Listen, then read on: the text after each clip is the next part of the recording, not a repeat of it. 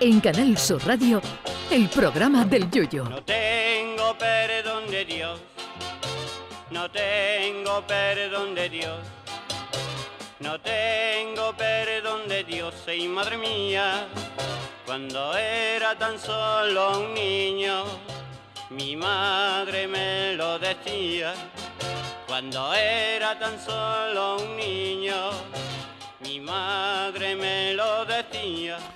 Está claro que el mundo del dopaje es una lacra para el deporte, aunque también es cierto que no todos los casos de doping son iguales. No es lo mismo en el ciclismo tomarse, por ejemplo, un ventolín que te abre los bronquios, que aunque yo me tome tres litros de eso mezclado con casera blanca, no subo ni la cuesta de las calesas de Cádiz sin echar los higadillos, que cambiarse la sangre y ponerse sangre en cebolla, que te da energía y además con la cebolla si pierde, pues lloras hasta mejor cuando quedas el segundo. Hay deportistas que, que menos saldo en el móvil se han metido de todo. Y lo mejor de todo esto son las excusas que han dado algunos cuando los han pillado. Hubo una francesa que dio positivo por EPO tras una media maratón y dijo que es que había llovido mucho durante la carrera y la lluvia debió transportar alguna sustancia prohibida a su ropa que luego contaminó la muestra de orina. ¡Ole! El saltador cubano Javier Sotomayor dio positivo por cocaína en los Juegos Panamericanos de 1990 y Cuba dijo que el atleta fue víctima de un complot de la CIA.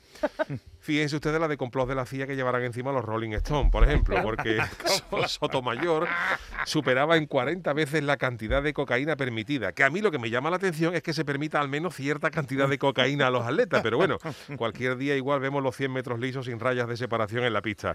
Otra excusa gorda, pero gorda, la dio el ciclista norteamericano Tyler Hamilton en la Vuelta Ciclista a España del 2004. Resulta que al cachó le encontraron dos tipos de sangre distinta en su cuerpo. Y como el americano no era sobrino de Drácula ni nacido en los Cárpatos, era señal inequívoca de que se había metido una transfusión de las buenas. Pero el gachó dijo que es que su madre estuvo embarazada de mellizos, pero finalmente solo nació él.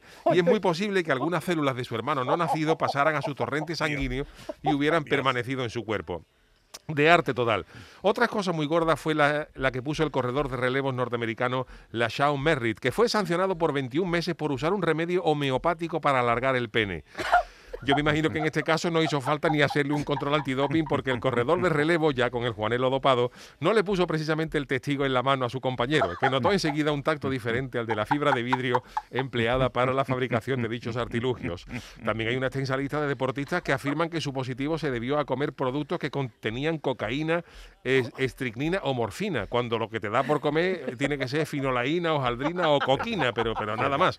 Y la última ha sido una patinadora rusa llamada Camila Valieva, en los Juegos Olímpicos de Invierno de Pekín, con tan solo 15 años, que dice que su positivo se debe a que bebió del mismo vaso de su abuelo, que toma un medicamento para el corazón.